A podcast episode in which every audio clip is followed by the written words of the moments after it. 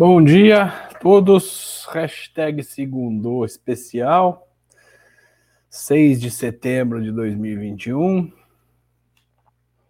É, peço que vocês me falem aí se estão ouvindo bem, se meu som tá bom. Vamos esperar mais pessoas irem chegando aí. É, hoje, pauta única aqui é, são as manifestações de amanhã, né? 7 de setembro.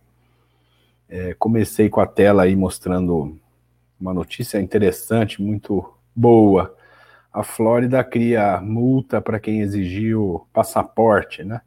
Esse senhor aqui é o governador da Flórida, Ron DeSantis. Eu não.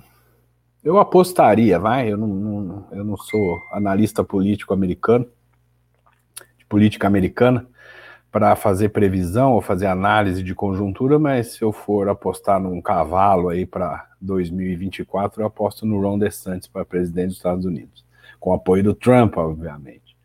Quem sabe num futuro depois disso aí, o, o Donald Trump Jr. Então, vocês acompanharam o CPEC, que foi transmitido pelo Terça Livre, teve a fala do Donald Trump Jr. Muito boa lá. E hoje tratar aqui do 7 de setembro quem não está ansioso aí tomando Rivotril, não sabe o que está acontecendo. É, o 7 de setembro amanhã tem tudo para ser um dia histórico. Né? Todos os dias históricos da, da, humanidade aconteceram pela execução de coisas no mundo real e não pela divulgação de ideias e nem pelo planejamento apenas, nem pela ameaça de coisas. Né? O desembarque da Normandia, o dia D da Segunda Guerra Mundial, aconteceu porque soldados desembarcaram lá no litoral. Né? Não aconteceu porque foi uma ameaça de é, revoluções aconteceram aí cortando cabeça de monarquia, de reis, é, enforcando gente. Então, é, as coisas acontecem no mundo real, não no mundo imaginário, não na ficção, muito menos na rede social. A rede social não muda a realidade das coisas é, quando você precisa de uma ação real. Então amanhã é um dia que tem tudo para ser histórico. Do que, que depende ser histórico ou não? O número de pessoas que forem. Né? É, vai flopar? Flopar é o seguinte: botar um milhão de pessoas na Paulista é flopar. Eu arriscaria dizer que dois milhões é flopar. Né? Tem que ser uma coisa colossal de milhões de pessoas mesmo, aí estamos falando de pelo menos 3, 4, 5 milhões de pessoas, tem que ser um negócio extremamente relevante, não só em São Paulo, como em Brasília, também, que é a capital do país, tem que ser uma coisa muito relevante. Se tiver meia dúzia de gato pingado, flopou. Rio de Janeiro, outras capitais devem ter a mesma coisa, Campinas vai ter também. É... Agora, tem que ser gigante, tem que ser gigante tem que ser incisivo e tem que ter, como eu falei aqui na semana passada, pedidos específicos. Não dá para pedir liberdade, não dá para pedir é, reforma tributária, né? Não dá para pedir coisas que não. Tem que pedir uma coisa, já fizemos eu autorizo, não falamos autorizamos o quê? Ficou uma coisa meio autorizo qualquer coisa. Depois veio o, o voto auditável. O Congresso simplesmente desconsiderou o que o povo disse. Né? E não passou, rejeitou voto auditável. E agora nós vamos pedir o quê? Né? Obviamente está ligado com a liberdade, o presidente fala muito da questão de liberdade, o CPEC também foi muito sobre o tema de liberdade, liberdade é o tema, mas a gente vai pedir liberdade através do quê? Através de que ação? Então, nós estamos esperando que haja uma ação por parte do governo federal e eh, suas forças uh, que restabeleça, no mínimo, minimamente, minimamente, restabeleça a ordem da Constituição desse país. A liberdade no aspecto constitucional está lá no artigo 5 vários incisos, leiam, procura no Google, artigo 5 Constituição Federal e leiam é, trata sobre os direitos é, civis e as liberdades. Várias daquelas liberdades já foram cerceadas por ação do Supremo Tribunal Federal. Única e exclusiva. É, direito de. Única e exclusiva não, vai, vamos ser justos. com o apoio do STF, foram implantados também pelos governadores e prefeitos. É, governadores e prefeitos, então, restringe o teu direito de ir e vir sob o uh, argumento de uma, uma de um motivo aí de saúde, né, motivo sanitário. É, o conceito de liberdade é interessante, até um pouco triste, vamos dizer assim, ou complicado, ou desalentador, perceber como as pessoas se perdem nesse conceito de liberdade. E a, eu já entrei em algumas discussões sobre isso, e hum, essa coisa de a liberdade é o seguinte: liberdade não é você poder fazer o que você quer, não é isso. É, faz, é, ter a vontade de fazer o que você quiser é uma coisa, vontade é uma coisa, liberdade é outra. Liberdade significa você ter a escolha de fazer o que você quer e você vai ser responsável pelas consequências, sejam negativas, sejam positivas. Quando você tem uma imposição do Estado para que você faça alguma coisa, uma obrigatoriedade, você então não tem o direito de escolher, mas você vai sofrer as consequências. Então vamos ver o que aconteceu aí, notícia de ontem, é, ou de sábado, acho que foi. É, o Butantan produziu 2 milhões, 20% das doses produzidas da Coronavac foram produzidas numa fábrica que não estava autorizada pelo, pela Anvisa. Né, pelo Ministério da Saúde. É, essa, essas vacinas estão com problema? Pode, provavelmente não. Mas você pode produzir uma coisa sem autorização da Visa? Não. Está errado. Então as pessoas que se sentiram aí obrigadas a se vacinar são, foram obrigadas, se vacinaram. Não tiveram a escolha, né? ou acham que não tiveram. Mas se tiver consequências, elas vão sofrer as consequências. É, sobre consequências, eu não posso falar demais aqui, vocês sabem por quê, mas procurem aí coisas do Guilherme Fiuza, assistam uma parte que ele fala ontem no Pingo nos Is, ah, desculpa, no 4x4 ontem com o Lacombe, no YouTube, programa 4x4, vocês vão ver a fala dele sobre o rapaz chamado Bruno, de 28 anos, saudável, casamento marcado, morreu, morreu num AVC três dias depois de ir participar lá da é, do salvar vidas do João Dória e dos governadores. Procurem esse assunto aí nas redes. Bruno, é, semana que vem no domingo o Fiuza disse que vai trazer até a mãe junto para falar sobre isso. Então assim, é, as pessoas ainda têm escolhas, obviamente, de não ir, de não se submeter, né, mas essas escolhas estão diminuindo. Daqui a pouco tem aí os passaportes, daqui a pouco não, já está sendo implantados os passaportes aí, sanitários, e as pessoas vão acabar sendo obrigadas, é, não por uma imposição estatal direta, né, fazer você ir, senão você vai preso, mas se você não for, você não pode participar de algumas coisas da sociedade. Nesse aspecto, você cria dois, duas classes de cidadão no Brasil. Então, você que é contra o nazismo da, de 1939, Hitler, Partido Nazista, se você é contra eles pelo fato deles segregarem pessoas pela religião, segregarem, prenderem, matarem, se você é contra isso, mas é a favor de segregar pessoas por opção de saúde, você é tão nazista quanto os nazistas. Desculpa, tá? O presidente Bolsonaro não é nazista.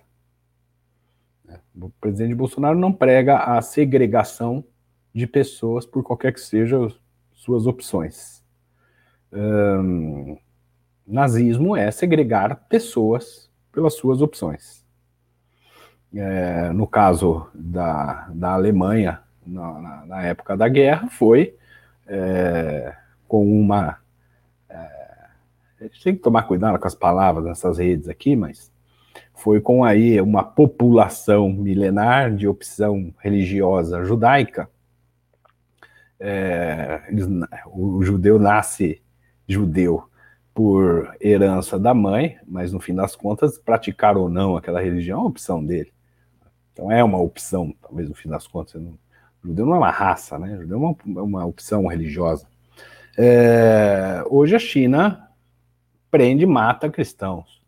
O Talibã está entrando em casas matando cristãos. Se achar um aplicativo da Bíblia no, no celular, mata. Né? É, a diferença disso para um passaporte sanitário é muito pouca, muito pouca. Né? Você segregar pessoas pela uma opção de saúde é, é errado e é nazismo. Outra coisa é você obrigar pessoas a fazer uma coisa que está sendo, que ainda tem caráter experimental, é você obrigar as pessoas a se submeterem a uma coisa cujo resultado elas não sabem a priori. Então você não, as pessoas não estão informadas é, de que riscos elas correm. Por que não? Porque ninguém sabe que risco elas correm, porque não foi feito nenhum estudo.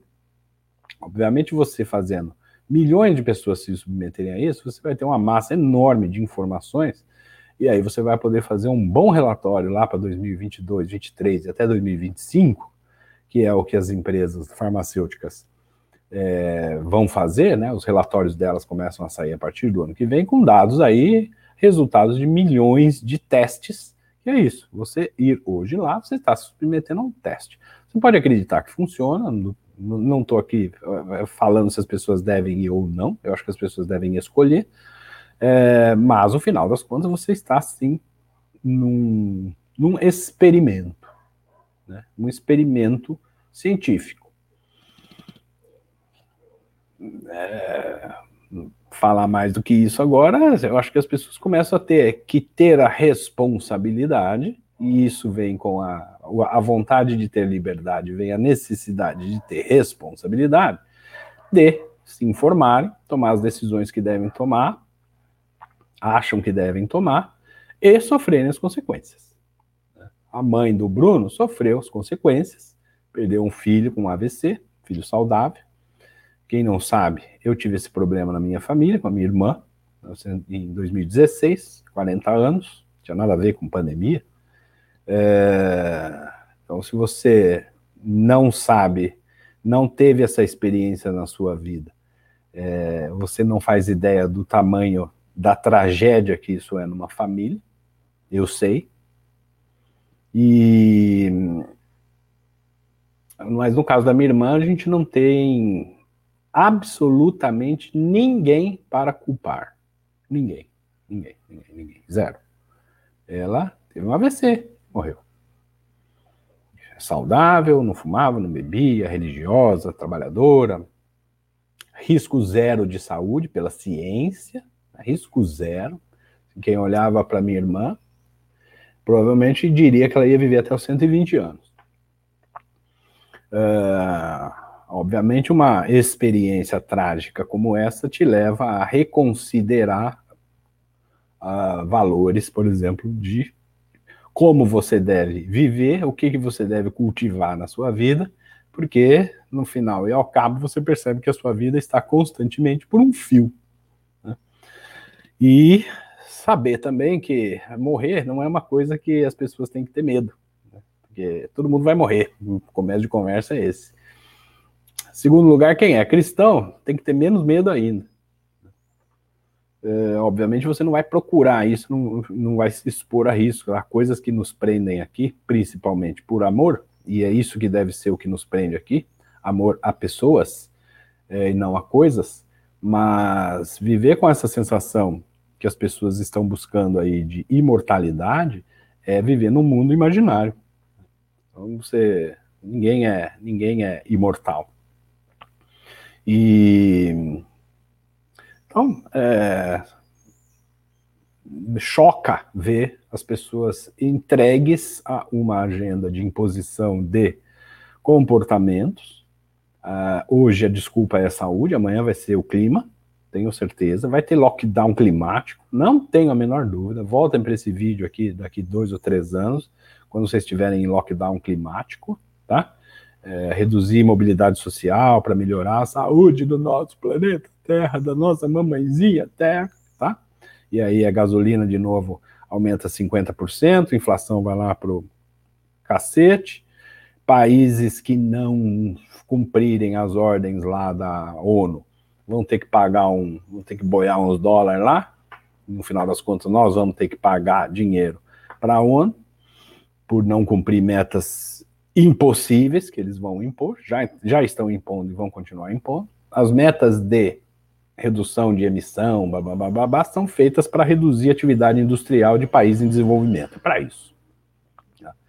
É, e quem quer saber mais, também procure materiais aí sobre a NASA. Na NASA, vocês vão ver, esse assunto saiu fortemente há, um, há alguns anos, vários anos, depois sumiu, obviamente, mas todo o sistema solar, todos os planetas estão passando por aquecimentos globais.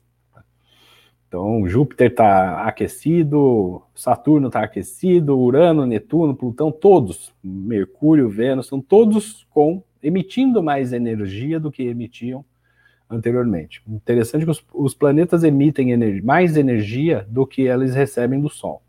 Então, eles não só refletem energia do Sol, mas eles emitem energia também. Isso é, continua, uma parte disso continua sendo um mistério de por que isso acontece. O fato é que eles aumentaram essa emissão de energia significa que eles estão aquecidos, eles estão com mais energia, estão mais energéticos. O que leva então a uma hipótese possível de que própria, o próprio sistema solar está passando em algum, alguma zona mais energética da galáxia. Não sei. Isso não é teoria de conspiração, isso é uma hipótese científica e a própria NASA que soltou essa informação de que todos os planetas estão é, com aquecimento global. Até onde minha, é, eu tenho informação, não existe é, veículo movido a gasolina em Marte, nem em Saturno, nem em Júpiter. Alguém me corrija aí, se souber melhor disso. Talvez pessoas como Mandetta, João Dória, né, Jorge Soros, a gente toda possa nos dizer. Dia 7 de setembro. É, é pedir por é, voltar uh, um regime constitucional normal no Brasil, que não acontece. Ontem uma pessoa, ontem um sábado à noite, eu não sei, uma pessoa foi chamada à polícia para depor por ter falado mal do Alexandre de Moraes num bar no Clube Pinheiros, em São Paulo. Então, já estamos num. Não é porque aconteceu só uma vez que não interessa. Aconteceu uma vez significa que houve um avanço. Hoje, se essa pessoa passou por isso, qualquer pessoa que esteja num ambiente privado, tendo uma conversa privada e fale mal do Alexandre de Moraes, qual é o risco de preso? E amanhã vai ser no seu telefonema ou vai ser dentro da sua casa conversando com a sua família. Se alguém ficar sabendo dessa conversa, você pode ir preso. É, já estamos num estado ditatorial no Brasil, mais do que isso, totalitário, imposto pelo Supremo Tribunal Federal. Essa é a realidade prática. Não é a realidade que está no papel. No papel nós vivemos uma democracia, né? No papel, que papel? Constituição. Na Constituição nós estamos vivendo uma democracia. Na realidade prática nós estamos vivendo um regime totalitário. Né? É, imposto é a ditadura imposta pelo judiciário. Por que, que foi imposta essa ditadura? Por quê? As pessoas que querem o poder no Brasil perderam o cargo da presidência. Então resolveram assumir o poder por outras vias. A via escolhida foi a judicial, que é a que não tem freios no Brasil. Não tem freio nenhum no Brasil. Então, a luta é por frear esse ímpeto totalitário do judiciário brasileiro.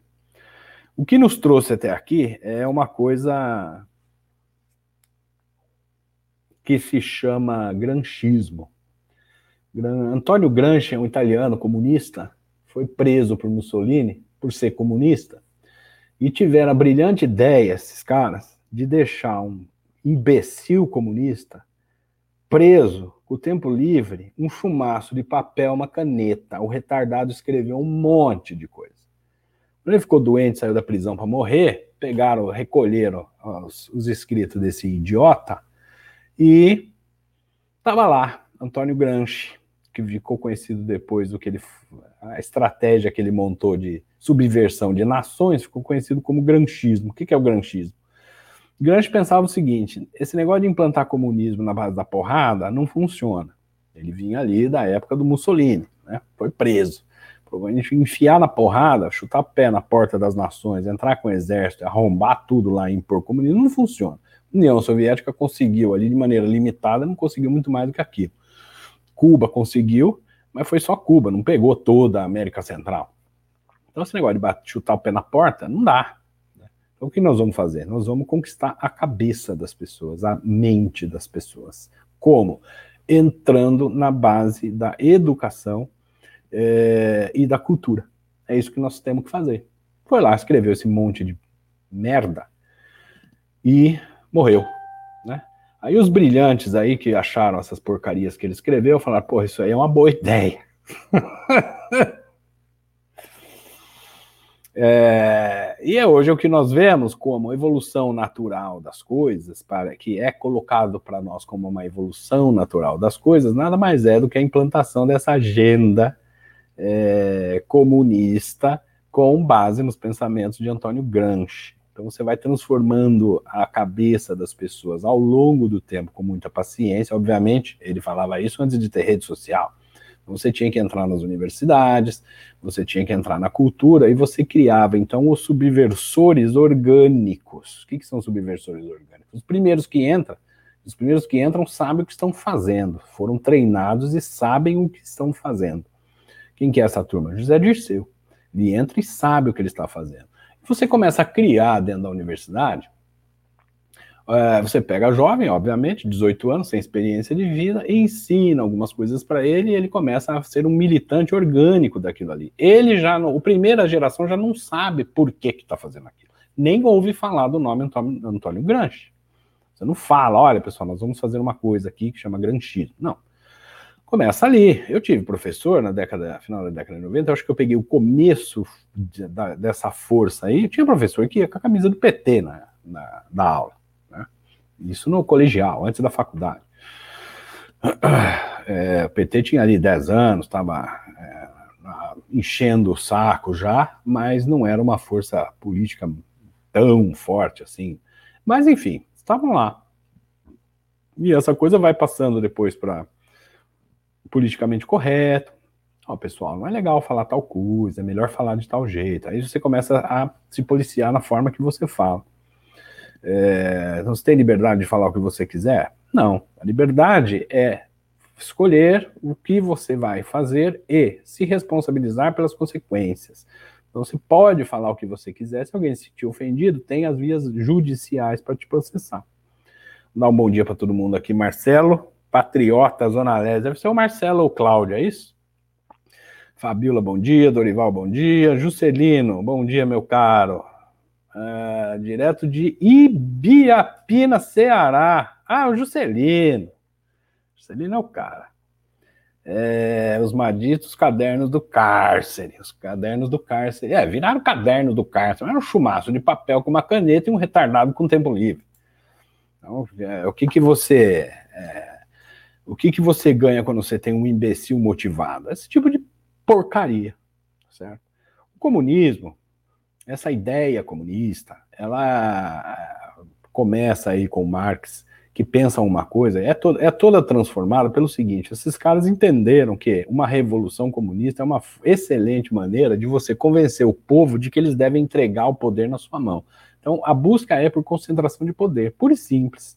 Por que comunismo? Porque é o que tem. É o que tem. Democracia não tem um resultado de concentração de poder. Né? É, ditaduras, se você consegue, obviamente, se o José Dirceu conseguir implantar uma ditadura aqui de uma sexta-feira para uma segunda-feira, ele fará isso. Ele não vai usar, uma, ele não usaria Antônio Gramsci nem nada. Eles tentaram isso em 64, não conseguiram, foram por outras vias e assumiram o poder. Não foi com a eleição do Lula, eles assumiram o poder dez anos antes. Eles já tinham o poder. E hoje, quem tem o poder no Brasil é o José Dirceu. Não é o presidente Bolsonaro, não é as Forças Armadas. É, o poder é exercido, ele é, é, exposto publicamente pelo STF, mas a cabeça por trás disso é José Dirceu. É, o, nem o Lula sabe bem o que está acontecendo. O Lula é um analfabeto. Ele é um símbolo. Tudo aquilo, as bravatas que ele fala, é, é um script que ele decora e vomita. Uh, há outras cabeças pensantes perigosas, como a do Ciro Gomes, o próprio PDT, que vai começar com uma retórica aí, vocês observem, de trabalhismo e não sei o quê, e vai resgatar Getúlio Vargas. Esperem por isso aí. O, mas o PDT está lá com é, convênio com o Partido Comunista Chinês. Se faz convênio com o Partido Comunista Chinês, obviamente a sua intenção não é transformar o Partido Comunista Chinês numa democracia. Né? Sua intenção é aprender com um Partido Comunista Chinês muito bem sucedido como avançar numa agenda de concentração de poder. Claro que a esquerda brasileira não vai transformar o Brasil numa ditadura é, clara e óbvia como é na China. A ditadura da Venezuela, por exemplo, é mais clara, menos clara do que a chinesa, mas é mais clara do que a boliviana. A boliviana é uma democracia, só que 99% dos votos vai para o Evo Morales ou seus comparsas. Então, esse é o tipo de democracia que vão instalar no Brasil. É a democracia é, que você. É a democracia do papel. Né? E aí você vai ter que seguir regras que eles vão impor é, pelo bem das pessoas, saúde das pessoas, pelo bem da sociedade. Entendeu? Lógico, é isso que eles falam. Na China eles falam isso também. Você não tem lugar nenhum, nenhum do mundo se implantar o comunismo falando, ó, oh, nós viemos aqui para arregaçar com vocês. Não, viemos aqui para melhorar a vida de vocês. É... Comunismo já existe no Brasil? Já. Nós já estamos num processo de venezuelização? Já. Neste instante, acordem. Nós já estamos virando uma Venezuela. Já estamos virando uma Venezuela. Nossa, César, mas não fala assim, até parece. Ué, gasolina a 5,60 aqui em Campinas, R$ reais, R$ reais em alguns estados. Uma cestinha de supermercado custa 120 reais, significa que você está mais pobre hoje. Você não ganha 50% mais do que você ganhava há um ano, ou há dois anos, ou há dez anos. Você ganha mais ou menos a mesma coisa e tudo está mais caro. Então você está mais pobre. Pronto, acabou. É, o presidente, é culpa do presidente Bolsonaro? Não. Isso está sendo implantado é, continuadamente. Por que, que o combustível está caro desse jeito? Há diversas razões. Eu suspeito até que a própria Petrobras esteja por trás de, disso tudo. Né? É, a Petrobras também é uma empresa que vai, a gente vai ter que, como sociedade, é, entender qual é o papel dela, qual deve ser o papel dela. Hoje ela é uma empresa de capital misto, ou seja, uma parte do capital dela é, é o, o governo federal. Então somos nós, nós somos donos como sociedade. A outra parte é de acionistas privados. Então, a que interesses a Petrobras atende? Aos interesses da sociedade brasileira ou aos interesses dos acionistas? Essa é a pergunta. Quando a Petrobras trabalha preço com base no preço internacional do petróleo, ela está atendendo os interesses dos acionistas. Nós temos que decidir, num futuro em breve, se ela tem que ser então privatizada para atender interesses de acionistas ou se ela tem que voltar a ser estatizada para atender os interesses da sociedade. Se a gente achar que a produção, refino, exploração, refino, produção, distribuição de petróleo é estratégico para o Brasil ou não. Assistam também no CIPEC, é, palestra do ex-ministro do Meio Ambiente, Ricardo Salles, foi no sábado. É, ele fala sobre a questão de meio ambiente e as coisas que são estratégicas no Brasil. Na parte de meio ambiente, por exemplo, a, a, quando a gente fala meio ambiente, a gente pensa em Amazônia e aquecimento global. Ninguém pensa que meio ambiente é saneamento básico. 100 milhões de pessoas, 100 milhões de pessoas não têm saneamento básico. Metade da população brasileira. Onde que o PT estava nos 16 anos é, que ele não viu isso? Né? Pergunte para o PT, pergunta para algum petista perto de você aí. Enquanto está a Marina Silva fazendo bravata com a Amazônia, é, na cidade dela, lá no Acre, corre um rio cheio de bosta no meio da cidade. Né? Perguntem lá para Marina Silva onde é que ela estava nisso. Então, é, um problema, é, a questão de cuidado da Amazônia é um problema de longuíssimo prazo, de séculos à frente, e um problema de saneamento básico é um problema de saúde pública hoje. Hoje. E era nisso que o Ricardo Salles estava trabalhando, e é por isso que fritaram ele no governo. Tá? Não foi por causa da Amazônia, foi por causa do saneamento básico. Marco legal do saneamento básico no Brasil passou. Esse marco legal foi é, o PT votou contra, a esquerda inteira votou contra, tá? Votou contra o marco do saneamento básico. Esse marco do saneamento básico, o que ele é? Ele é um conjunto de regras para empresas privadas entrarem no saneamento básico no Brasil. Empresas fazem melhor e mais barato do que o Estado. Nós vamos começar a ver isso aí nos próximos anos no Rio de Janeiro. A SEDAI que é de água e esgoto do Rio de Janeiro, foi privatizado e nós provavelmente vamos ter aí uma Baía de Guanabara limpa. É, falando sobre tudo, né? Hoje eu estou verborrágico aqui. Eu já falei o que nos trouxe até aqui, granchismo, quem nos trouxe até aqui, esquerda brasileira, o que esperar? O que esperar depois de 7 de setembro? É... Que live rica de informação, liberta a mente da escravidão do governo. Obrigado, Marcos. Hoje eu tô meio verborrágico aqui, eu montei uma pauta e tô falando o que vem na cabeça, viu? Bom dia, excelente semana para você também, Lincoln. Vamos voltar para a pauta do 7 de setembro aí, que é o que esperar. O que eu vou ser absolutamente sincero com vocês. A única coisa que eu tenho certeza que vai acontecer é que o Alexandre de Moraes vai avançar feio no dia 8. Feio. Alexandre de Moraes é, entendeu o STF entendeu, o Alexandre Moraes entendeu, que eles estão numa guerra total. Não há regras, não há Constituição, não há nada. Eles estão numa regra total. Peguem vídeos meus que eu fiz aí em março, acho que foi, abril desse ano. Eu olho para essa câmera, como eu vou olhar agora, e eu digo claramente: vocês, por favor, ouçam. O Dirceu não está de brincadeira. O Alexandre de Moraes não está de brincadeira, está enfiando gente na cadeia. Luiz Roberto Barroso não está de brincadeira. Essa gente não está brincando. João Dória não está de brincadeira. João Dória vai arregaçar o estado de São Paulo antes das eleições do ano que vem já está arregaçando e vai explodir o estado de São Paulo antes do ano que vem. Ele vai endividar o estado em 8 bilhões de dólares. Já foi aprovado pela LESP. Tá? E não é endividar o estado de São Paulo, é endividar você. Tá? Uh... Xi Jinping não tá de brincadeira. Jorge Soros não está de brincadeira. OMS, Tedros Adhanom não está de brincadeira. Joe Biden não está de brincadeira. Joe Biden largou o americano para trás no Afeganistão. Eles não estão de brincadeira, eles querem que se foda.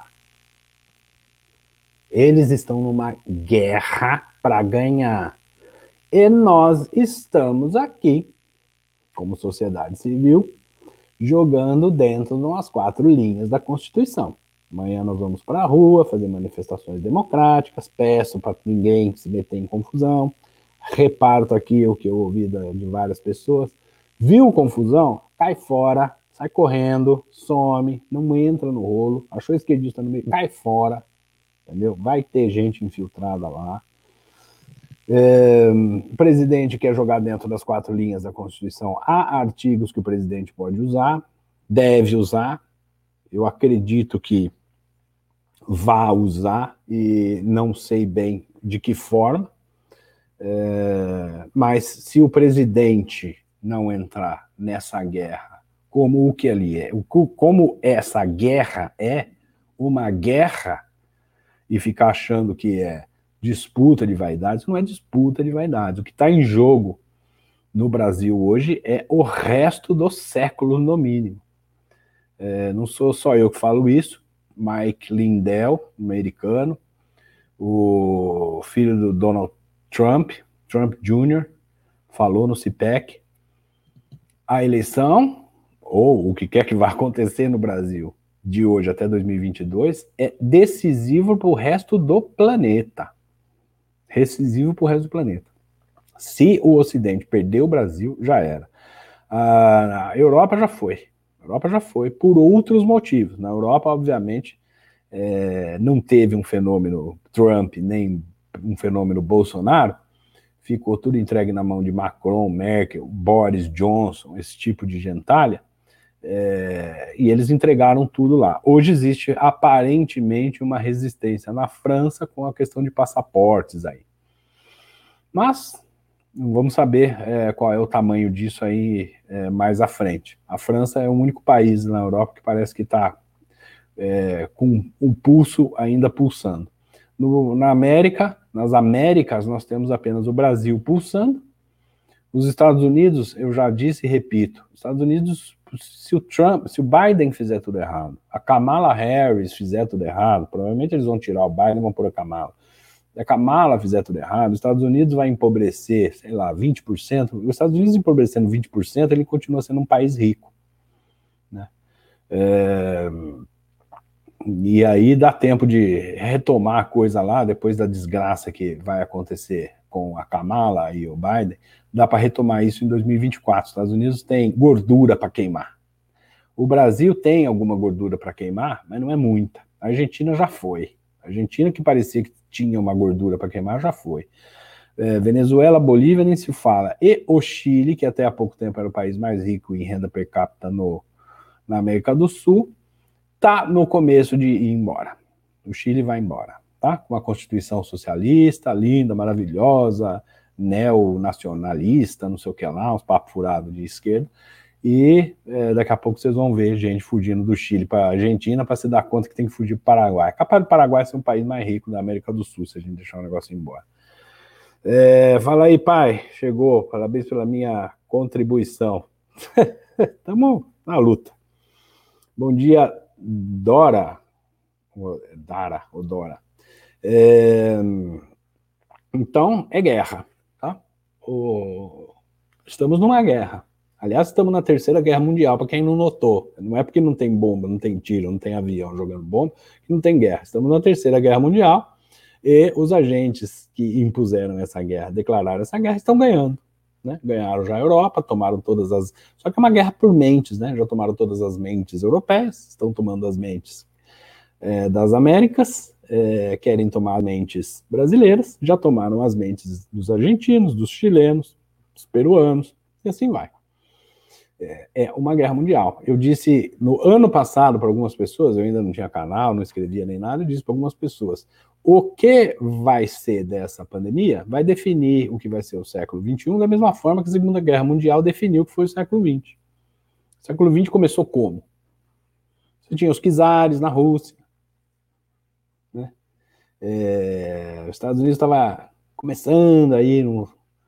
O, Revolução Industrial, abrindo lá ferrovia e tudo mais. É... A Rússia tinha os czares. De repente, o que, que você teve? Revolução Russa, duas guerras mundiais, e o resto do século foi o quê? Estados Unidos, potência mundial, econômica e militar, União Soviética do outro lado, isso foi até meados da década de 80, ou seja, quase o século inteiro. Depois o comunismo no papel caiu, na realidade continuou, é, terminou a Guerra Fria e ficou meio que um, um mundo mais livre. E um mundo mais livre, essa gente não quer. Quem é essa gente? Por que, que eles agem assim? Por que, que eles fazem isso e tudo mais? É conversa para outra cerveja, vamos dizer assim. É... E Amanhã, deixa eu ver o que mais que eu pus aqui. Ah, tem uma coisa é muito interessante tem no CIPEC também, a palestra de, se eu não me engano, foi do Felipe Martins. Agora eu não me lembro se foi no domingo, acho que foi no domingo. Assista, entrem no canal do Terça Livre, vocês vão ver o primeiro dia, o segundo do CIPEC, vocês vão passando para frente. Eles transmitiram 12, 13 horas de transmissão no sábado e no domingo, mas tem muitos intervalos ali, vocês podem pegar as palestras. As palestras duram ali 20, 30, 40 minutos de cada um. Tem palestra do Ernesto Araújo, do Ricardo Salles, do Tarcísio do Onyx Lorenzoni, do Bernardo Kister, estou é, falando os que eu lembro de cabeça, hein? É, o Eduardo Bolsonaro com uma cubana, Zoe, junto com um jornalista venezuelano, eles vão falar para vocês o que, que é viver no país comunista. E que mais teve? Uh, Mike Lindell, uh, Mike Lindell acho que não teve. Teve o, o Trump Jr. Ontem teve um senador americano, um deputado americano, que é, interrogou Saddam Hussein por seis horas. Interessante, esse cara. É, imagina você interrogar Saddam Hussein. Hein? E o cara estava, estava aqui no Brasil, estava aqui no Brasil. E assistam o CPEC que vocês vão gostar. Eu perdi, perdi a linha do que eu estava. Ah, no, a palestra do Felipe Martins ele fala uma coisa interessante que é a questão das narrativas. Eu falo bastante das narrativas aqui, é, e ele organizou uma, uma ideia muito bem, de maneira muito bacana. É, o, o que você, a gente vê hoje, assim, você tem um fato, e desse fato, a ordem cultural aí, que é pela imprensa, a grande mídia, ela cria uma narrativa, ou seja, ela pega aquele fato e narra da forma que ela quer. Então, quando começou as manifestações é, pelo governo ali, na época, no começo da pandemia, eles, eles chamavam de manifestações pró-governo e manifestações de apoiadores do presidente. É isso que eles chamavam. Depois veio o, o, fenômeno dos antifas lá nos Estados Unidos e aconteceu uma manifestação dos antifas na Paulista. E eu fiquei chocado, porque eu estava assistindo ao vivo aqui, e apareceu aqueles caras vestidos de preto, mascarado, quebrando tudo, com uma bandeira escrita democracia. A imprensa imediatamente começou a chamar aquilo de uma manifestação democrática. Ou seja, aquilo era uma, era uma demonstração, era uma manifestação democrática por lógica dedutiva as manifestações que são contra os antifas são antidemocráticas. Então, as manifestações a favor do presidente Bolsonaro passaram a ser chamadas de manifestações antidemocráticas. Isso é uma narrativa, criou-se essa narrativa. É, do fato, então, concreto, que é um apoio ao presidente, você passa a uma narrativa. Essa turma está fazendo um ato antidemocrático, porque eles querem, é, eles estão pedindo é, o rompimento institucional do Brasil, que é mentira mas cria essa narrativa e vai repetindo. Então vocês entrem aí nas notícias no Google por volta de segundo semestre do ano passado, você vai ver um número de palavras aí, de notícias de atos antidemocráticos. De, é, do fato você passa para a narrativa, da narrativa você passa para a pós-verdade. O que é a pós-verdade?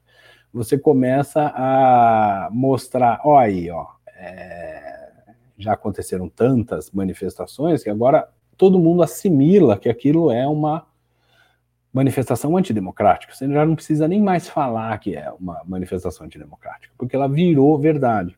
Pós-verdade é nesse sentido, vem, vem depois do fato, vem depois da narrativa e vira uma nova verdade, uma transformação da realidade. Isso é clássico do Antônio Gramsci. Né?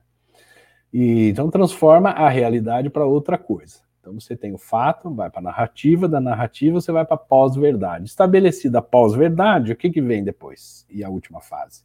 A ação política. O que, que é a ação política? Prender os antidemocráticos. Quem é antidemocrático hoje? Quem vai para o YouTube e fala é, a favor do presidente Bolsonaro. Então, começa lá com manifestação pró-Bolsonaro, termina com manifestação pró-Bolsonaro. Uma manifestação de rua e outra no YouTube. Aquela manifestação pró-Bolsonaro virou uma manifestação antidemocrática e, portanto, as manifestações pró-Bolsonaro no YouTube hoje são manifestações antidemocráticas e antidemocráticos merecem o quê? Cadeia. Então, você tem jornalista preso, você tem deputado federal preso, você tem outro jornalista preso na sexta-feira, você tem um caminhoneiro que tem mandato de prisão, vai se entregar amanhã nas manifestações, pelo que ele disse. Você tem outra deputada, Carla Zambelli, teve que dar um depoimento na Polícia Federal. Por quê? Porque eles são antidemocráticos. Por quê? Porque eles apoiam o presidente. Então, fato cria narrativa. Isso é construído com bastante força, né? Você pega jornais aí. Provavelmente na quarta-feira você vai ver uma inundação de notícias aí sobre os atos antidemocráticos do 7 de setembro, né? Para reforçar a narrativa. Você reforça a narrativa, reforça a pós-verdade, e aí você autoriza o Alexandre de Moraes a fazer o que ele quiser. Né? Porque o que, que está sendo dito na grande imprensa? Que há um pessoal ali querendo um rompimento institucional. É mentira. Rompimento institucional já teve. E quem causou o rompimento institucional foi o STF. Né? Quando o Fux senta lá e fala, eu não quero saber mais de reunião, não vou conversar com mais ninguém, ele está fazendo um rompimento institucional. Partiu dele, já começou, já está instalado. O que nós vamos pedir amanhã é uma restauração institucional do país e uma restauração constitucional do país e, na minha opinião, e a de várias pessoas que eu já conversei, nós precisamos ter uma nova constituição depois disso, porque os precedentes que foram criados com as com as, com as ações judiciais nesse último ano são perigosos para o futuro. Né? No futuro, daqui 50 anos, o ministro do STF vai ter um problema lá, ele vai recorrer a quê? A uma decisão é, do STF de 2020, 2021. Ele vai abrir um inquérito de ofício lá, com base em inquéritos de ofício que foram abertos dessa vez, sem o Ministério Público, sem ninguém, vai mandar prender gente porque isso já foi feito. Então, esse tipo de jurisprudência, esses precedentes, não podem ficar aí soltos para as próximas gerações. Nossas lutas aqui, a minha, e acho que de muitas pessoas que estão por aqui, é tentar dar um país em que os nossos filhos possam viver com liberdade. É, é pelas próximas gerações, né? Uh, pelo menos, estamos na década, estamos em 2021, nós vamos ter aí mais duas gerações, pelo menos, é, que vão viver e se tornarem adultas ainda é, nesse século. Né? Então seria o meu neto e meu bisneto ainda vão viver nesse século. Eu quero que minha filha, meu neto, meu bisneto vivam num país livre, em que eles tenham a opção de fazer escolhas é, a partir de informações confiáveis, a partir de educação que eles recebem, com a inteligência que eles tenham, e que eles sejam responsáveis pelas consequências. Consequências sempre tem, podem ser boas, podem ser ruins. Você abre uma empresa ali, você tem a liberdade de abrir a empresa, tem a liberdade de produzir o que você resolver produzir, vender pelo preço que você quer, e você sofre as consequências. Se você for bem sucedido, você vai ficar rico, se você for mal sucedido, você vai quebrar. É... Eu quebrei. eu sofri as consequências. Mas eu tive a liberdade de fazer. Eu não fiz porque o Estado mandou que eu fizesse, eu fiz por opção minha sofrer as consequências, paciência. Eu não posso culpar o Estado por isso. Não posso falar que foi culpa do Lula. Não foi culpa do Lula, não foi culpa da Dilma. É, foi culpa do mercado, foi culpa do ambiente de mercado que eu estava inserido. Isso é conversa para outra cerveja também. Que mais? Eu estarei na Paulista amanhã. Vai, escrevem aí, tem 15 pessoas assistindo. Escrevem, escrevam onde é que vocês vão estar amanhã, se vocês vão para a rua. Eu moro em Campinas, não vou em Campinas amanhã, não vou direto para São Paulo. A última manifestação eu fui na de Campinas e na de São Paulo, acabei o dia morto de cansado, então eu não vou fazer isso amanhã. Amanhã eu vou chegar em São Paulo umas 11h30, meio-dia, e vou encontrar umas pessoas lá, bacanas, da nossa organização aqui no estado de São Paulo. E depois vamos tentar achar um lugar ali é, para poder ver o presidente. Uh, não sei em que carro que ele vai estar, que é altura da Paulista, essas coisas nós vamos saber amanhã. Escrevam aí no chat onde que vocês vão estar amanhã. Se vão estar na cidade de vocês, se vão estar no, no, em Brasília ou vão estar em, em São Paulo. Vou acompanhar a Brasília na medida do possível de manhã, mas acho que não vai dar muito. É... Minha opinião sobre os caminhões intervencionistas na Paulista. Eu não sei o que, que são caminhões intervencionistas eu não, não, tô, não sou familiar com esse termo. Salinas, Minas Gerais, cidade muito pequena, terá manifestação aqui. Isso é engraçado, porque, Fabiola, obrigado por falar isso, porque aqui é uma cidade pequena também, muito simpática, aliás, chama Indaiatuba, colada em Campinas, vizinha de Campinas, vai ter. Indaiatuba não costuma ter. Eu estou vendo, já, eu não estava reparando nisso, agora você falou de Salinas, é, vai ser bacana se cidades pequenas também tiverem esse tipo de coisa. Quem tiver em alguma manifestação, eu peço encarecidamente filme, tire foto, põe em uma rede social. Pelo... Ah, não sei fazer, faça. Faça sem saber. É, se não souber fazer, não tiver jeito mesmo, então compartilhe o que você achar. Vamos criar um volume de conteúdo nas redes para que mais e mais pessoas venham. Nesse ponto, nessa altura da vida, todas as pessoas têm tem rede social, no mínimo vão ver uma foto de uma manifestação, no mínimo. É, Dorival, vou estar na Paulista também. O duro é encontrar lá, viu, essa gente. Eu não sei aonde que eu vou estar ainda. Quem, o Dorival está no nosso grupo do Telegram. Quem, quem quer acompanhar nossos movimentos aí, achem a gente no Telegram, porfirio.com barra Telegram. E tem um grupo no WhatsApp também, é porfirio.com barra WhatsApp. Aí fica mais fácil de comunicar e marcar as coisas. Devo fazer transmissão de lá, da Paulista, algumas transmissões ao vivo, espero que consiga, né? É, há uma perspectiva ali de estar tá com conexão muito ruim. Provavelmente por causa do volume de pessoas espetadas em rede de celular ali ao mesmo tempo. É, e não surpreendente se realmente as operadoras derrubarem ali a capacidade das antenas para diminuir a reverberação de informação. Mas, no mínimo, foto é, e postagem em rede social, pode ser que consiga duras penas, mas deve conseguir sim. Eu não acho impensável isso na, na manifestação do, do voto auditável. Eu vi problema com, com conexão de celular ali pela internet, né, de 4G. Via o número de pessoas espetadas na, na antena ali faz sentido. O uh, que mais? Não entra em confusão. Eu não vou entrar em confusão. E vamos tirar essa foto que o presidente pediu. O presidente pediu mais uma vez, nós vamos fazer mais uma vez. O presidente já falou que ele só faz o que ele autoriza. Nós fomos para a rua e falamos que autorizamos. O presidente falou que precisa de volta auditável. Nós fomos para a rua e pedimos, perdemos. o presidente falou que precisa de uma fotografia. Vamos dar uma fotografia para ele. O duro agora vai ser o seguinte: dia 8, o STF vai avançar, não tem a menor dúvida, não tem a menor dúvida, eles vão avançar, eles estão em guerra, e quando você está em guerra, você avança, você avança. Se você não tem nada na sua frente para te, te brecar, você avança, você não fica parado se você não tem resistência. Se você não tem resistência, você avança. É assim que se luta uma guerra. Seja com tanques, seja com canetas. É assim que se luta uma guerra. Você sempre avança. Você só para de avançar se você tiver uma resistência. Você só recua quando você percebe que a força que está oposta a você é maior do que a sua. Se você fizer esse cálculo, você recua. Mas se você vê que a única força que está tentando te barrar é uma live de quinta-feira às 7 horas, você avança. Porque live em YouTube não vai ganhar guerra nenhuma. Live em YouTube não ganha guerra. Nunca ganhou guerra nenhuma, não vai ser agora que vai ganhar guerra.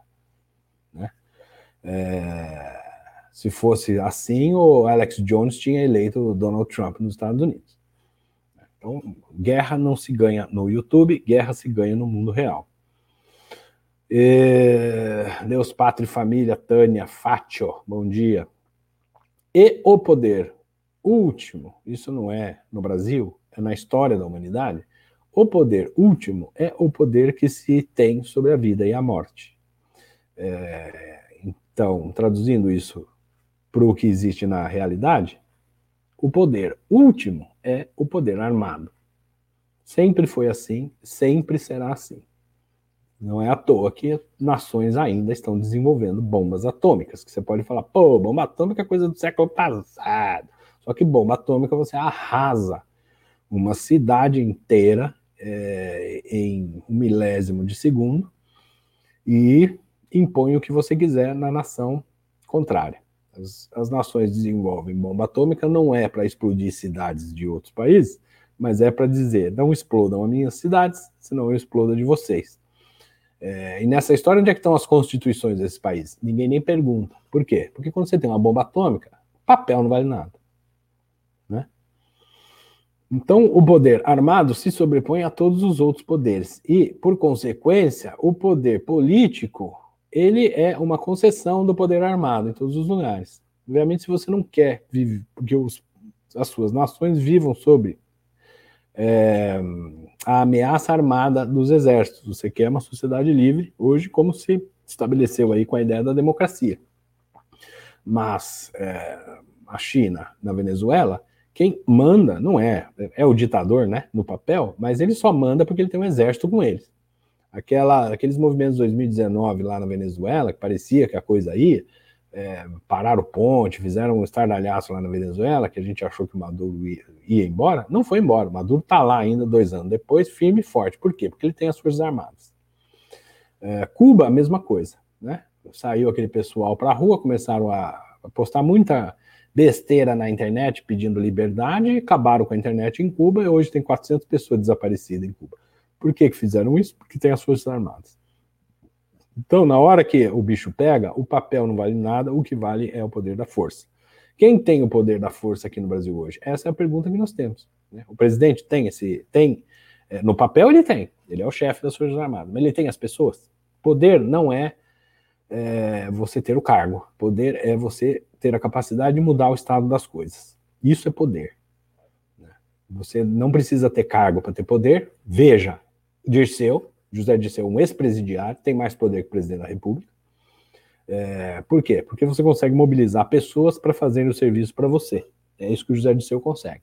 Quem manda no Brasil hoje é José Dirceu, né? não é outra pessoa. É, e quem manda no José Dirceu também são outras pessoas que estão fora do país que têm mais dinheiro que o José Dirceu. E isso eu vou falar bastante num curso que já está pronto, já disse e repeti aqui. Vou lançar ele provavelmente na quarta-feira, divulgar para vocês. Provavelmente na quarta-feira, porque nós precisamos saber o que vai dar nas manifestações amanhã. E eu não sei se o curso vai estar obsoleto já no dia 8. E eu vou precisar fazer mais, gravar mais algumas aulas sobre o que pode acontecer depois do dia 7. Não sei. Mas dia 8 eu vou lançar esse curso, já está gravado, são 15 aulas é, total de 6 horas de vídeo, dá aulas aí entre 15 minutos e 30, puxando todos os assuntos, desde o conceito de poder até o que está acontecendo hoje. É, de maneira simples, fácil, rápida, essências dos pensamentos, nada aprofundado. O que é o conceito de poder, suas estruturas de poder, é, o comunismo por Marx, o que, que Marx pensou, o que, que o Stalin implantou, que já não foi o que Marx pensou, o que, que a escola de Frankfurt fez depois de vários anos, depois deu tudo errado na União Soviética? Depois disso, Antônio Gramsci, o maledeto italiano que largaram, comunista, preso, com tempo livre, um chumaço de papel, uma caneta, é o cara que mudou toda a realidade do, do planeta até hoje. Morreu, saiu da cadeia, morreu, não viu a obra dele ser sequer cogitada. Quando começaram a pegar os chumaços de papel dele, ele já tinha morrido e acharam aquilo uma boa ideia a esquerda gosta de ter símbolos, né? Tem lá o Marx, tem o Gramsci, tem a Escola de Frankfurt, gosta desses símbolos. Aí os profetas deles são esses. Essa gentalha desclassificada. É... Ah, outra coisa sobre a esquerda, que eu vou terminar falando disso aqui. Talvez até eu faça um corte desse vídeo ou grave um outro especificamente sobre isso. Esquerda é o seguinte: esquerda só vende pacote premium. Põe isso na cabeça. Esquerda não tem pacote básico, pacote Gold, pacote Platinum, pacote. A empresa, a esquerda tem um pacote só, que é o pacote Premium. Se você gosta de uma coisa que a esquerda faz, e provavelmente muitas das pessoas que vocês conhecem gostam, porque não entendem do que se trata, é que nem na década de. Quem tem mais idade aí que nem eu, comprava LP ou comprava CD de música, a gente era apaixonado por uma música da banda, porque eu via no rádio, a gente ia comprar o CD, gastava hoje, sei lá, 50 pau e vinha 25 músicas. Você não tinha opção de comprar só a música que você queria. Você tinha que comprar a porra do CD inteiro, o LP inteiro, para ouvir uma música. Então tem gente que acha que a esquerda, ela, a esquerda é o seguinte, ela é o CD inteiro. Se você gosta do ar, eles têm um projeto social aqui para os moradores de rua, que eu acho tão lindo, essa vereadora do pessoal. Essa vereadora do pessoal tem um projeto social tão lindo para o morador de rua, mas a hora que você compra isso, você vai levar todo o pacote. Aborto, ideologia de gênero, é, empobrecimento da população, escravização das pessoas no Estado, cota, é tudo isso que você vai levar. Não existe, eu vou comprar só uma parte. Eu, eu gosto tanto dessa. Aqui em Campinas, a, a, a vereadora mais votada é do PSOL, em Campinas. Tá? Por quê? Porque as pessoas, ah, mas é uma gracinha, ela é tão gente boa, tudo. Eu vi essa moça falar, ela é simpática. Ela é simpática. Lógico que eles são simpáticos. Você acha que eles são antipáticos? Eles são simpáticos são pessoas adoráveis, né? E fazem um projeto tão bonito para as criancinhas carentes, não sei o quê, não sei o quê. Esse projeto bonitinho para as crianças carentes é o que traz o voto para ele e depois ele vai enfiar toda a subversão é, ideológica em cima da, da tua família, em cima do teu filho dentro da escola. É isso que eles fazem. E se vem barreiras na frente, eles matam pessoas. Celso Daniel, prefeito de Campinas, o Torinho do PT. E se você não acredita nisso, talvez você se lembre que em 2018 o candidato à presidência da República foi esfaqueado à luz do dia no meio de uma campanha eleitoral por um ex-integrante do PSOL. Tá? Dois anos depois nós votamos no PSOL aqui em Campinas. Então, quando você compra uma coisa, você leva o pacote inteiro. Esquerda só vende pacote premium, todo. Você só compra o pacotão. Não tenta achar que você vai comprar. Ah, mas essa vereadora só mexe nisso. Esquece. Você votar nessa, nesse, nessa psicopata, essa gente é psicopata, doente da cabeça. Se você votar nessa você vai ter que levar todo o pacote, tá? Vai ter que levar aborto para casa, vai ter que levar é, divisionismo social, vai ter que levar censura. Lula já falou que vai censurar meio de comunicação, se a esquerda voltar para o poder. Você tem que levar tudo. Então ponha isso na cabeça antes de decidir. Porque ano que vem tem eleição. Ah, mas eu não gosto do Bolsonaro, ele fala muito palavrão. Então você vai ter que levar todo o resto do pacote deles, tá? Ou você leva o Bolsonaro com o pacote Bolsonaro, incluindo os palavrões, ou você leva a prudência, sofisticação, calça apertada e toda a agenda esquerdista. Tá? E eu, quando falo do pessoal, a gente está falando da ala extrema, radical, terrorista da esquerda brasileira, mas o prudente sofisticado de calça apertada é esquerda, é esquerda ideológica buscando concentração de poder. Quando a gente fala aqui de esquerda, parece que é um negócio que a gente odeia. A ideia deles é concentração de poder na mão deles. Então, se você, por um acaso, simpatiza com a esquerda, tem vontade, talento e habilidade para entrar na esquerda, você vai provavelmente se dar bem, porque o que se busca é concentração de poder. Você vai ter concentração de poder, com concentração de poder você tem corrupção, você vai ficar milionário. Então essa é uma opção de vida que você pode ter. Eu quero ter, eu quero participar da esquerda para eu participar da concentração de poder, ter poder e ficar rico. Isso é uma opção. Agora, você ser um trabalhador que defende a esquerda, você é um retardado. Né? Porque você hoje já trabalha 40% do teu tempo para pagar imposto, amanhã, cara, você vai trabalhar 90% do teu tempo para pagar imposto. E a Agenda 2030 da ONU vem aí. A Agenda 2030 da ONU é o seguinte: você não terá nada e será feliz. E, procurem a Agenda 2030 da ONU aí no, no Google. Chega, 9 horas da manhã já. Paulista, Dorival, Deus, Pátria e Família, Tânia Fátio, já falei. Cid Ribeiro, totalitarista, são totalitaristas mesmo. É, Dora, ou Dara, eu não estou conseguindo ler, viu? Dara, como podemos nos mobilizar para mudar essa situação no país? Amanhã. Amanhã tem que ir para a rua. Amanhã tem que ir para a rua. Depois disso, nós temos que saber o que, que vai acontecer, o que, que o presidente vai fazer. É... Não pode parar por aí, concordo, Dara. É... Mas eu não vejo população mobilizada para ficar 24 horas por dia na rua. Não vejo. Se fosse para ter feito alguma coisa é, aqui em São Paulo, eu dei a ideia há muito tempo. Você tinha que botar 100 pessoas vestidas de branco deitada na frente do Palácio dos Bandeirantes, não deixar ninguém entrar nem sair do Palácio do Governo do Estado de São Paulo. Nós tivemos. E para que como que você faz isso? Com 300 pessoas. É muita gente? Não. Você põe 100 pessoas deitadas na frente do portão do Palácio dos Bandeirantes, não deixa ninguém entrar nem sair. E você reveza aquelas pessoas ali, faz turno. A pessoa fica lá deitada. Levanta, é a resistência pacífica. Você faz uma resistência pacífica. Você não vai quebrar o Palácio dos Bandeirantes. Você vai deitar, você põe o povo deitado ali na frente. Quem que vai passar com o carro em cima? O João Dória vai passar com a limusine dele em cima de gente deitada? A polícia vai dar porrada em gente deitada vestida de branco? Provavelmente dê porrada, mas aí vai ter uma imagem muito feia da coisa, né? Então, e a resistência pacífica? Como que a gente faz resistência pacífica? Eu não vejo a população fazendo resistência pacífica coisa nenhuma.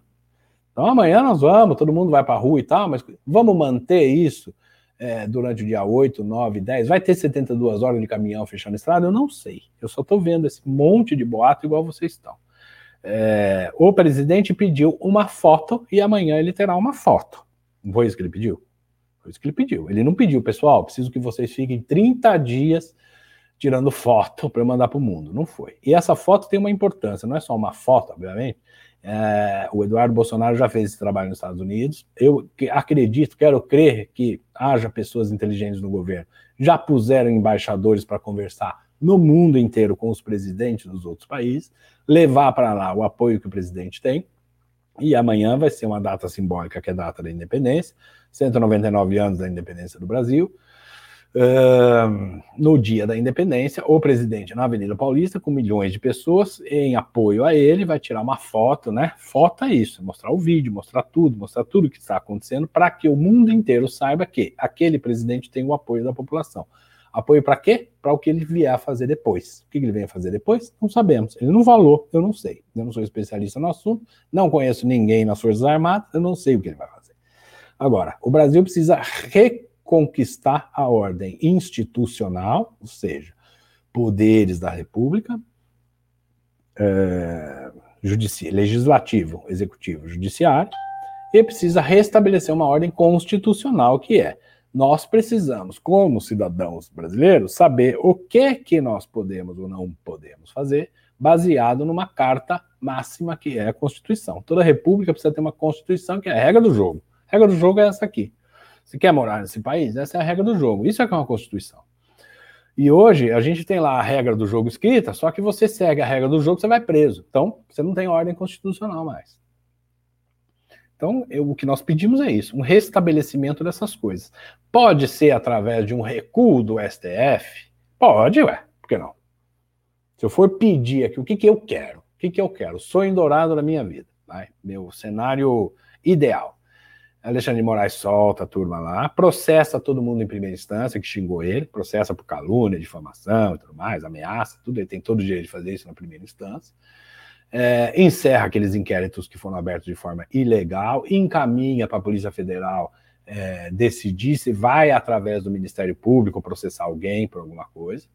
É, essa coisa de fake news aí tem que se trabalhar no Congresso, definir o que, que é o crime de fake news. Não existe, não pode existir punição por um crime que não esteja previamente estabelecido na legislação. Então, não existe crime de fake news em lugar nenhum e as pessoas estão sendo. É, o presidente da República foi inserido no inquérito para apurar fake news, sem existir fake news como um crime, na, em lei nenhuma. Então, é, isso, isso tudo tem, tem que acabar do jeito que está feito, ainda que eles levem então para as instâncias corretas para que seja feito. Aí você tem uma polícia, vai investigar se teve é, disparo ilegal de e-mail, de WhatsApp, se xingou demais e tem que pagar a indenização. Então, você tem mais. Aí essa é a ordem jurídica do país, é essa. Você se sentiu ofendido, você vai lá, denuncia, entra num processo, vai no Ministério Público, ouve as partes, tem direito amplo direito de defesa, tem acesso aos autos. Isso é a normalidade. Essas pessoas que estão nos três inquéritos no STF não têm acesso aos autos.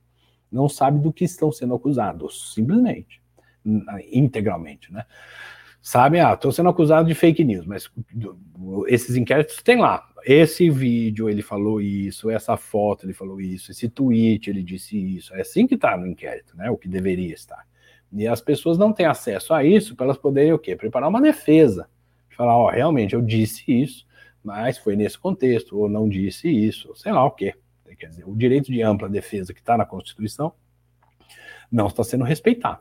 As pessoas não têm como se defender de algo que elas não sabem que estão sendo acusadas, certo? Impossível.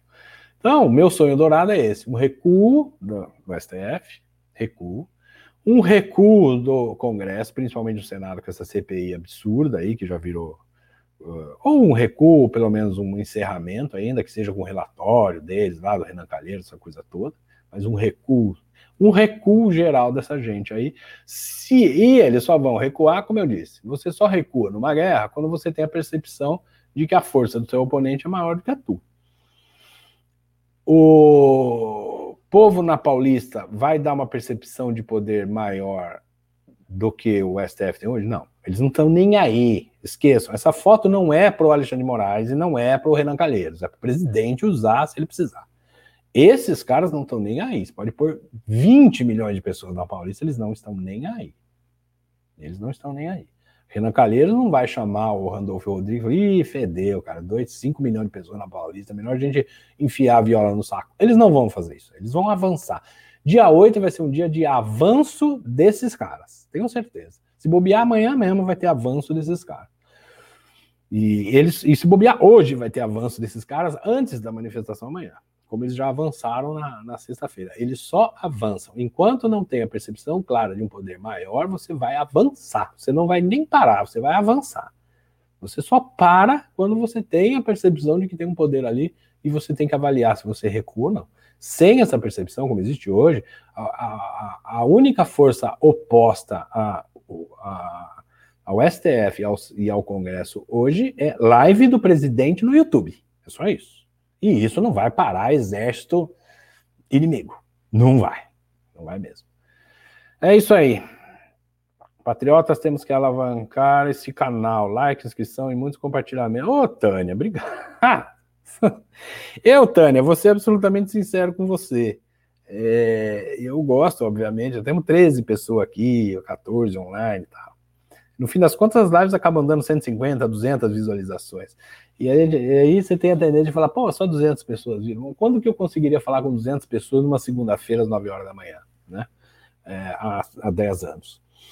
Uh, isso é uma coisa. Então, falar para 200 pessoas importa, né? Vidas importam, né? Assim que eles falam. Black Lives Matter. Então, vidas de pessoas, ouvidos de pessoas importam. 13, ou, 13 pessoas, são 26 ouvidos importam para mim. Tá? E a outra coisa é a seguinte: tem até um meme que está rolando aí na internet. Se eu achar, eu não vou achar rápido agora. Que a menina puxa o pai pela gravata, assim, para baixo, e fala: Pai, onde é que você estava? é, quando acabaram com as minhas liberdades? E o pai responde assim: Eu estava é, com medo do governo lá e atendendo passaporte sanitário. Então, o, o motivo principal do que eu estou fazendo isso é para daqui 10 anos, se minha se der tudo errado, nós perdemos essa guerra, minha filha vier me cobrar onde que eu estava, o que eu estava fazendo quando isso aconteceu, eu tenho esse vídeo, os vídeos passados, os vídeos futuros. Vou ter milhares de artigos escritos, acho que já, tô, já passei de uma centena de artigos na porfírio.com. E vou entregar tudo para ela e vou falar: essa foi a guerra que eu lutei. Tá? Perdi. Nossa geração perdeu. Quem tem que lutar essa guerra hoje é a nossa geração. Essa guerra foi imposta para a nossa geração e nós temos que lutar essa guerra ou nos entregar. Da mesma forma que nossos pais, pais de muitos de vocês, talvez, avós, tios, lutaram as guerras deles. Teve Revolução de 32 em São Paulo, teve Guerra Mundial, teve os, a turma do, da aeronáutica brasileira foi para a Segunda Guerra Mundial. Eu conheci o pai de um amigo meu italiano, eh, foi paraquedista na, no exército italiano na Segunda Guerra Mundial. Né? nossos pais, nossos avós lutaram as guerras deles, como nossos outros antepassados lutaram as guerras deles. É, a gente teve a sensação de que a nossa geração ia passar sem ter que lutar uma guerra no Brasil, estamos aqui lutando uma guerra. Então, daqui 10 anos, daqui 20 anos, quando minha filha vier me perguntar por que, que ela tem que usar passaporte 30 passaporte sanitário, passaporte climático, é, ela tem que dar declaração de emissão de carbono. Onde é que eu estava quando isso começou a ser implantado? Eu vou falar, eu estava aqui pedindo, pelo amor de Deus, pessoas acordarem. Amanhã você vai ter um, um, uma, uma cota de gasolina para gastar, tá? Não tem a menor dúvida disso. Quanto você gasta aí por mês? Gasta um tanque de gasolina por mês, 50 litros por mês. Vezes 12 meses, 600 litros de gasolina. Então, uma pessoa gasta 600 litros de gasolina.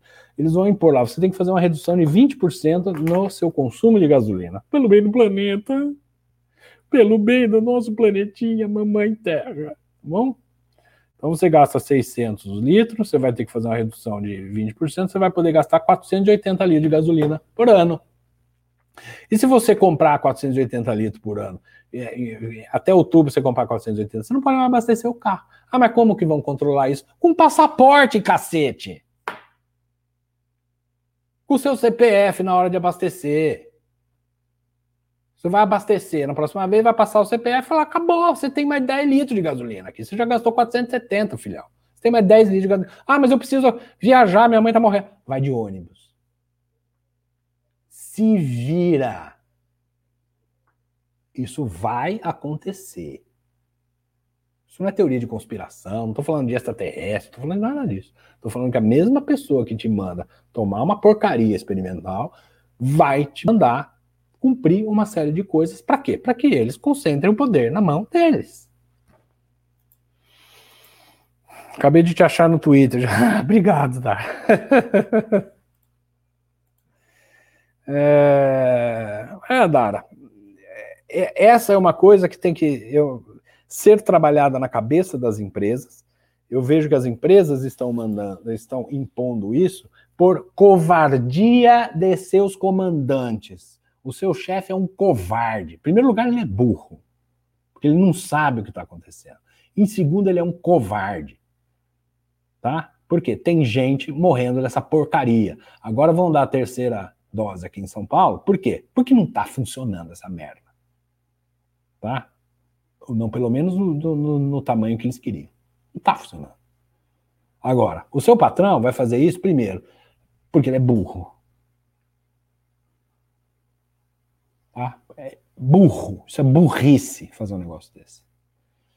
Agora, você vai falar isso para ele? Não, talvez você peça para ele ver o meu vídeo. Então, se você quiser que ele veja o meu vídeo, ou corta esse pedaço do vídeo, eu estou olhando para a cara dele falando: você é burro, você é burro. Esse patrão seu aí que vai te mandar fazer é, passaporte, vai ter que pagar pau pro governo na hora de abastecer o carro dele. Então ele tem um carrão lá, BMW dele, sei lá, se ele tem uma BMW, ou tem um Fiat Uno, sei lá o que, que ele tem. Hoje ele se acha gostoso, ou é o seu gerente de marketing, ou é o presidente da sua empresa, não sei qual é a empresa que você trabalha. Hoje ele está atendendo essa agendinha de merda aí, globalista, sem saber o que, o que, que ele está atendendo. Ele não entende o que ele está, a, a que ele está servindo. Isso é burrice. Tá.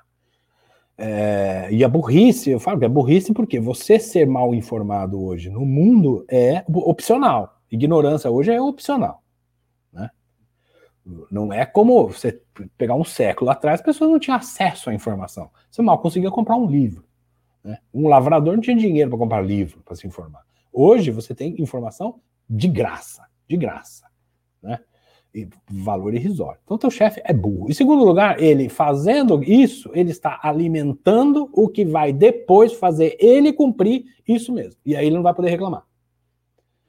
Tá? Quando chegarem lá na BMW dele e falar, opa, você não pode mais gastar 10 reais de gasolina na sua BMW, ele vai ter que entender que come, quem, o culpado disso é ele.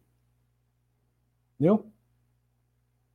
Quem não luta contra hoje vai ser culpado amanhã. Eu não vou, eu não vou levar essa culpa. Quando alguém vier encher meu saco, falar, pô, onde é que estava sua geração? Eu vou falar, ó, tá aqui meus endereços. Porfírio.com, canal do YouTube, tá tudo lá. Vai lá e vai ver o que, que eu estava falando. Alguém ouviu? Não sei, vamos ver se as pessoas vão ouvir ou não. Tem mais pessoas falando essas coisas, eu não sou o único. Acompanhe Valéria Share, Valéria Share nas redes aí, Twitter, Instagram, Facebook, ela está em todas as redes. Valéria Share. Share é com S-C-H-E-R. Deve ser alemão. S-C-H-E-R. Procure Valéria Share e vê as coisas que ela fala. Procure o Guilherme Fiuza, F-I-U-Z-A, Guilherme Fiuza no Pingo nos Is. Procura o Guilherme Fiuza nas redes e vê o que ele fala. Não sou o único que está falando isso. Uh, obrigado, obrigado, Dara. Uh, ah! Se é prefeitura de São Paulo, já era. É, entendi. É, o negócio da prefeitura é o seguinte: aqui em Campinas, é, quando eu fiquei sabendo de que a cidade de São Paulo ia fazer esse, essa história aí de servidor público municipal, de exigir que cumpra, isso é passaporte sanitário sobre. O presidente já falou que isso é um crime, né? Falou esses dias. Mas é aquela história: você não combate uma guerra fazendo pronunciamento. É, é, e aqui em Campinas, eu liguei para um, gabinete de um vereador e falei: Ó, tem esse papo aqui em Campinas? Ele falou: Não não estamos ouvindo nada disso. Falei, então, pois fiquem atentos, vocês aí, vereadores, porque nós vamos botar 500 pessoas aí na frente da Câmara Municipal e vamos fazer um barulho que vocês não vão aguentar, se vocês vierem com essa palhaçada aqui em Campinas. É, eu tenho capacidade de pôr 500 pessoas na frente da, da Câmara aqui em Campinas? Não, mas eu tenho o telefone de quem tem. Então eu liguei para a pessoa que tem e falei, ó, estão com esse papo furado aqui para Campinas também de impor é, se vier esse papo para cá, nós, você tem 500 pessoas para pôr lá na frente? Tenho. É só falar o dia e a hora, eu vou por 500 pessoas lá na frente. Então, nós temos a capacidade de exercer poder sem ser, é, sem ter cargo. Isso é o poder, quando falo poder emana do povo, o poder é o povo, democracia é o poder do povo. Poder não é ficar xingando na rede social. Poder é você ligar para um vereador e falar: ó, tem esse papo aí? Não sei. Você vai ficar esperto? Vou. Posso pôr 500 pessoas aí? Pode. Traz traz que me ajuda. Aí você liga para outra pessoa que tem 500 pessoas para levar em manifestação, o Rafael Leite, vocês sigam ele nas redes, ele tem as redes ruins. O Rafael, você tem 500 pessoas para ir lá? Tenho. Avisa a hora e o local. E nós vamos fazer isso aqui em Campinas. Dois dias depois saiu a conversa de que Campinas não vai ter isso. Duvido, vai ter. Estão esperando a coisa avançar em São Paulo, Rio de Janeiro, Minas Gerais, alguns outros lugares, para depois pegar nas outras cidades. Eu acho que vai ter. Para servidor municipal, vai começar por aí. Por que, que é servidor municipal? Porque governador, todos os governadores vão buscar reeleição ou sucessão no ano que vem.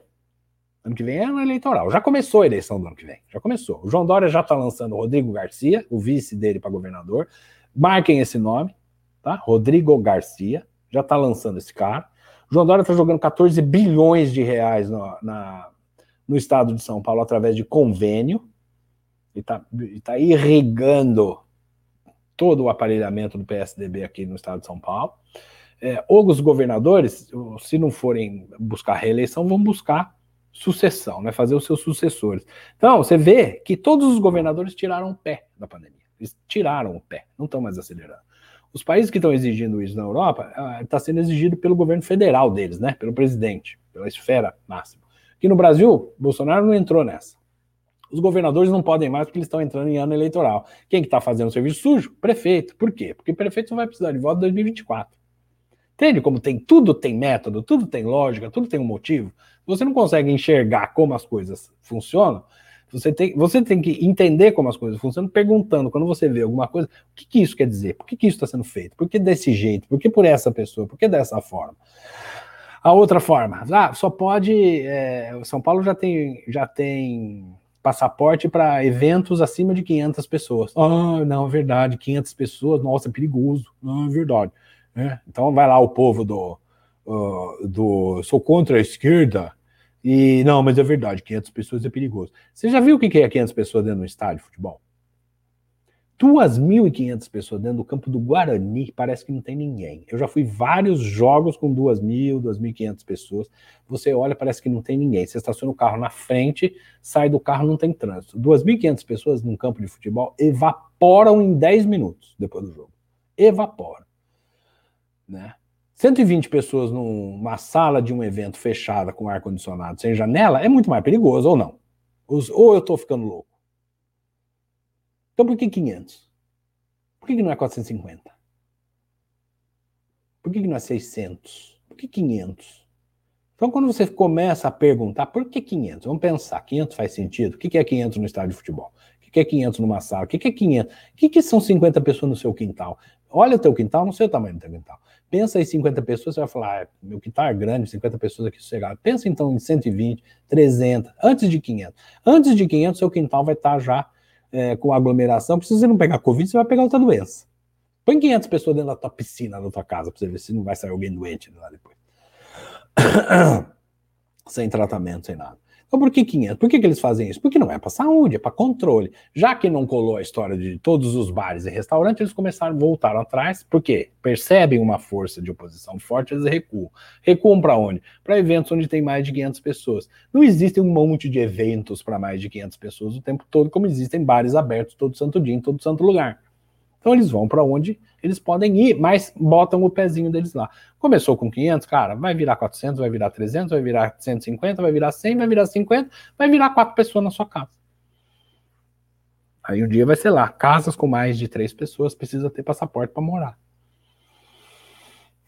É um futuro sombrio? Porra, se eu não estaria aqui fazendo isso. Vamos lá. É... Com o presidente Bolsonaro, qual a chance? Eu gostei dessa ideia aqui, eu vou pôr de novo na tela para vocês. Essa ideia aqui é do Ron DeSantis, é um governador da Flórida. Ele vai multar empresas que exigirem comprovante. Isso é uma solução. Agora, se o presidente fizer isso, obviamente o STF derruba, né? Então não adianta não é o presidente Bolsonaro. A gente tem que ficar, a gente fica falando, presidente Bolsonaro, pelo amor de Deus, salva a nossa pata, mas o, o, presidente, na qualidade de presidente, só pode fazer alguma coisa nessa altura do campeonato na porrada, na força, no, no aço, na bala. Ele não tem mais como fazer no, no, papel. No papel já esvaziou todo o poder dele. Não tem mais poder. Acabou. É, se eu acho que ele fez alguma coisa de errado, foi ter baixado a cabeça quando o Alexandre de Moraes impediu que ele nomeasse o Alexandre Ramagem para a superintendência da Polícia Federal. Isso é uma prerrogativa exclusiva do presidente. Não sou eu que digo isso, é a Constituição. A Constituição tem um artigo lá específico de prerrogativas exclusivas da presidência da República. O que quer dizer prerrogativa exclusiva? O presidente pode fazer sem pedir autorização para ninguém, sem dar satisfação para ninguém. Ele pode fazer. Ele pode escolher o nome que ele quer para colocar na superintendência da Polícia Federal. O Alexandre de Moraes disse que ele não podia porque era amigo dele. E ficou por isso mesmo, ele aceitou. Quando ele aceitou isso, veio todo o resto.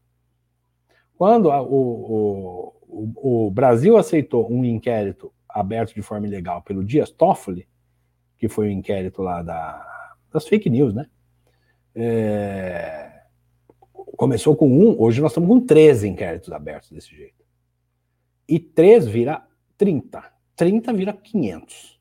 Tá? Esses caras não vão parar. É guerra. Esses caras não vão parar.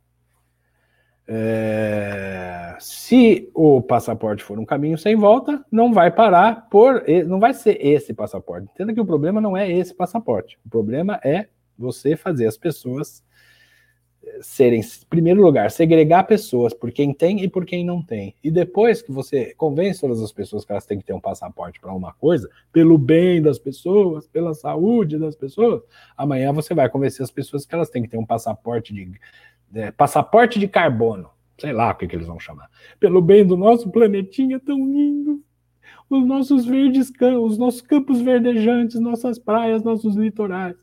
E aí você vai abastecer teu carro em setembro e falar, meu filho, já gastou o que você podia gastar de cota de combustível. passaporte vai ser isso. E amanhã vai ter o passaporte de uso de internet. E depois vai ter passaporte para tudo, cara. e aí acabou tua liberdade acabou a liberdade. O seu direito de ir e vir vai estar condicionado a um limite de combustível que você pode gastar. Se bobear até, tem ó, o número de viagem que você pode fazer. De avião é. 15, você pode viajar 50 mil milhas de avião só. Porque é o tanto de combustível que você está contribuindo que seja queimado no avião. Então você só pode viajar isso por ano. E aí você vai ter que escolher para onde você vai viajar.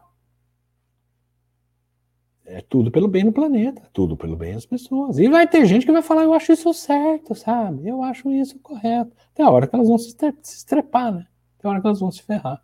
Então a gente entrega, quando a gente entrega nossas liberdades por uma excepcionalidade, eles vão criar excepcionalidades para tirar nossas liberdades, que o objetivo que eles têm é um só, concentração de poder. Quer saber o que é a concentração de poder?